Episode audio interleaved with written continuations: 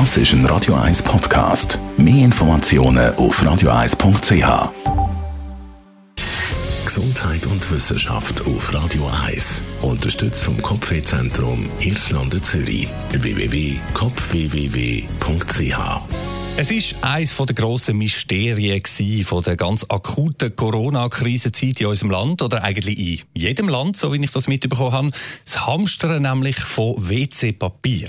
Das ist mir persönlich etwas so absurd vorgekommen, wie wenn man auf eine Wanderung geht und im Rucksack 5 Kilo Gutzli, 28 Landjäger und ein Kilo getrockneten Schnittlauch dabei hat. Ich meine, man kann das schon machen, aber man stirbt jetzt also auch nicht ohne. Aber gut, es ist ein Fakt, die Leute haben WC-Papier gehamstert. Verkaufszahlen plus 700 Prozent, habe ich irgendwann gelesen.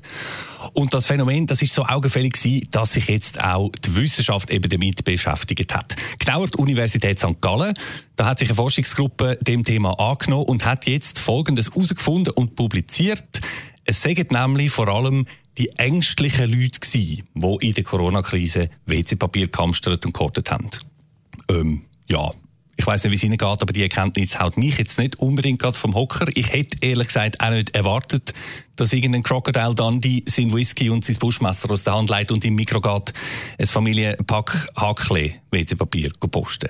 Was mich ehrlich gesagt viel mehr interessiert hat, aber das steht in dieser Studie leider nicht, wäre gewesen, ob es die besonders ängstlichen Leute auch tatsächlich mehr WC-Papier gebraucht haben als andere.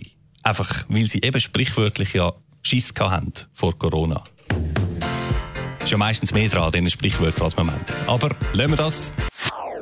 Das ist ein Radio 1 Podcast. Mehr Informationen auf radio1.ch.